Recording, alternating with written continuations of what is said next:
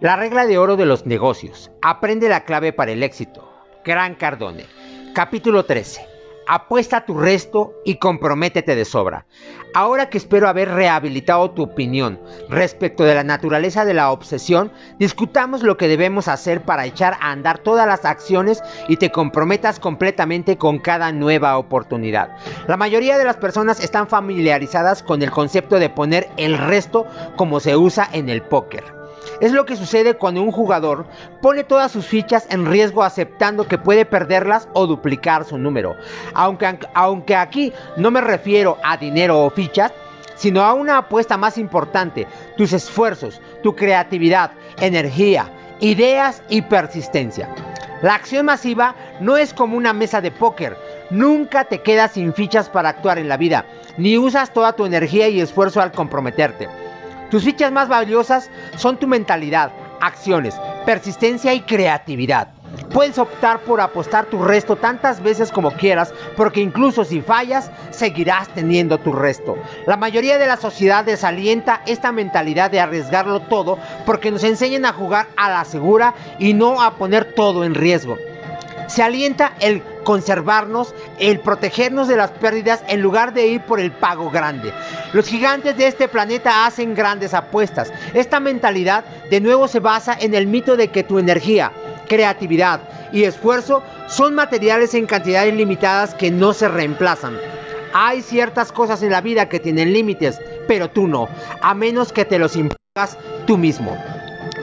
Es vital reorganizar tu cabeza por completo en lo que se refiere a actuar y entender que no hay límite para seguir actuando. Puedes fallar o tener éxito tantas veces como quieras y luego hacerlo una y otra vez. También piensa que no, lograrás un cuadrangular si no haces contacto con la intención de ir por las bardas. Y nunca batearás en grande si no te disciplinas para ir con todo cuando estés en acción. Todos sabemos de la fábula de la liebre y la tortuga. La lección, por supuesto, es que la tortuga gana porque se toma su tiempo, en tanto que la liebre se apresura, se cansa y pierde la oportunidad de ganar. ¿Se supone que debemos ser tortugas? Se supone que debemos ser tortugas, individuos que van por sus metas firme y lentamente. Si hubiera un tercer competidor en la fábula que tuviera la velocidad de la liebre y la persistencia de la tortuga, vencería a ambas. La fábula entonces se llamaría Superadas. La sugerencia es acercarse a tus metas como la tortuga y la liebre, atacándolas de modo implacable desde el principio y también persistiendo durante la carrera. Recuerda, no hay límites en cuanto a las veces que puedes recuperarte y seguir adelante. No hay fracaso a menos que te des por vencido, a menos que te rindas. Es imposible usar toda tu energía o creatividad y que se te acaben las ideas. Nunca perderás la capacidad de tener nuevos sueños, más energía, de pensar creativamente, de mirar una situación o suceso de manera distinta, de llamar una vez más a alguien, usar otra táctica o actuar con persistencia o de plano volver a empezar. Siempre habrá otra mano, otro día, otra oportunidad. Si el banco para el que trabajas te sigue abasteciendo con nuevas provisiones de energía, creatividad y persistencia, entonces, ¿por qué no apostarlo todo en cada mano? Los emprendedores y en especial los vendedores sufren más cuando no apuestan el resto. Asunto que discutí en mi primer libro, Sell to Survive. Muchos profesionales de las ventas se dan mucho más crédito del que merecen por cerrar el trato y piensan que hacen mucho más de lo que en realidad hacen. La mayoría ni siquiera levanta el pedido una sola vez, mucho menos las cinco veces necesarias. Mi empresa fue contratada para conducir una campaña tipo comprador desconocido por una compañía internacional, con el objetivo de identificar dónde tenían lugar los reveses en el proceso de ventas. Tratábamos de recolectar información sobre en qué parte del proceso las franquicias requerían más ayuda. Visitamos más de 500 sucursales para ver qué porcentaje del tiempo las fuerzas de ventas eran capaces de colocar al cliente en posición de realizar un pedido.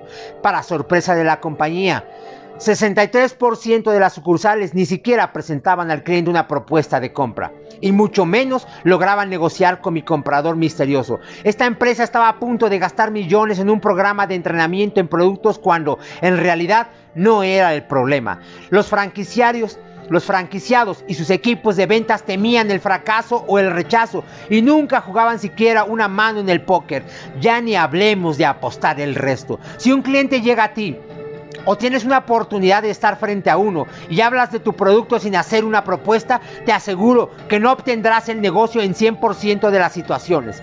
La sociedad nos enseña a jugar a la segura y no apostar el todo por cada cliente y en cada oportunidad.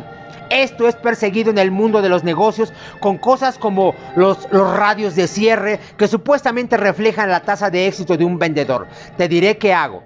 Estoy deseoso de ir al fondo con cada cliente en cada ocasión. Y tengo el radio de cierre más bajo de todos, pero la más alta productividad. Va mi resto. No me importa cuántas veces pierda, recuperaré mis fichas y jugaré de nuevo. Piénsalo. ¿Qué es lo peor que puede pasarte si vas con todo? Todo el tiempo. Puedes perder al cliente. ¿Y qué?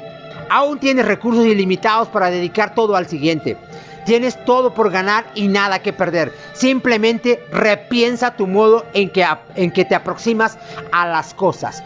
Esto me lleva al tema de comprometerte en exceso, otra actividad que despierta sospechas y es malentendida en el mundo de los negocios. ¿Cuántas veces te han dicho que te comprometas menos y que cumplas más? Nunca he escuchado algo tan retrógrada y ridículo. Digamos que estás en la puesta de un espectáculo de Broadway que anuncias al público. Dirás que tu elenco es mediocre, con una capacidad de canto promedio, y esperar que la noche del estreno todos cumplan de más. Claro que no. Esta frase sugiere que el compromiso total o cuando menos pleno te pone en peligro de alguna manera. Si entonces eres incapaz de cumplir con el desempeño prometido, dejarás a la contraparte insatisfecha. ¿Por qué no comprometerte al máximo y luego excederte también en el cumplimiento?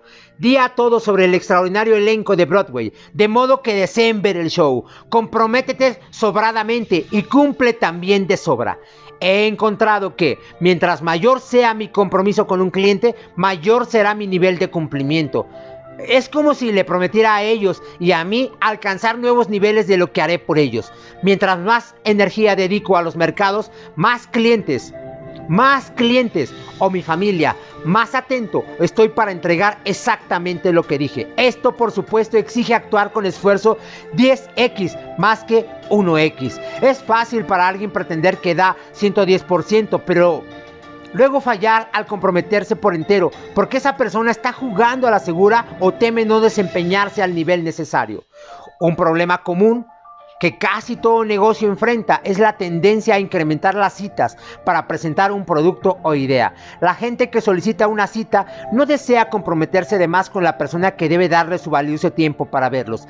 Las grandes pretensiones, el compromiso total y las promesas extremas te separarán inmediatamente de las masas y por lo tanto te verás forzado a desempeñarte a niveles 10x. La única manera de aumentar las citas es aumentar el número de gente con que hablas y luego amplificas las razones por las que reservarían un tiempo para ti. Lo mismo aplica para cada etapa del proceso de venta. Se trata de seguimiento, volantes, correo regular, email, redes sociales, llamadas telefónicas, visitas personales, reuniones, videollamadas, Zoom o cualquier otra acción.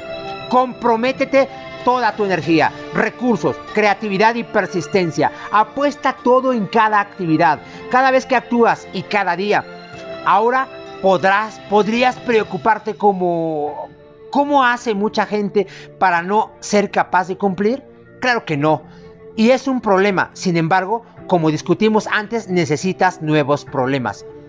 Son señal de que avanzas en la dirección correcta. Primero comprométete y arréglatelas para cumplir después. La mayoría de la gente no se molesta en tener un buen desempeño y en lugar de ello pasan el tiempo distrayéndose con cosas que no les sucederán jamás.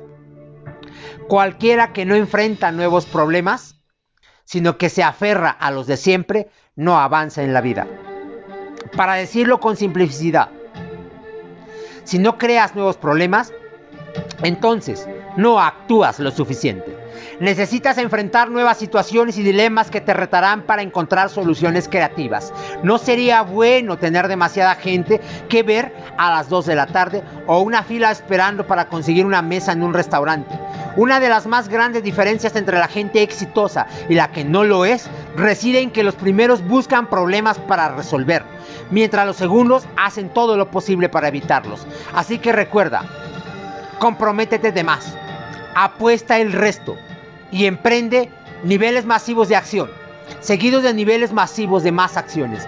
Crearás nuevos problemas y te desempeñarás en niveles que te, sorprenderán incluso a ti. Haz el siguiente ejercicio. Pregunta número uno. ¿Qué significa apostar el resto? Número 2. ¿Por qué los miembros de la sociedad desalientan esto? Número 3.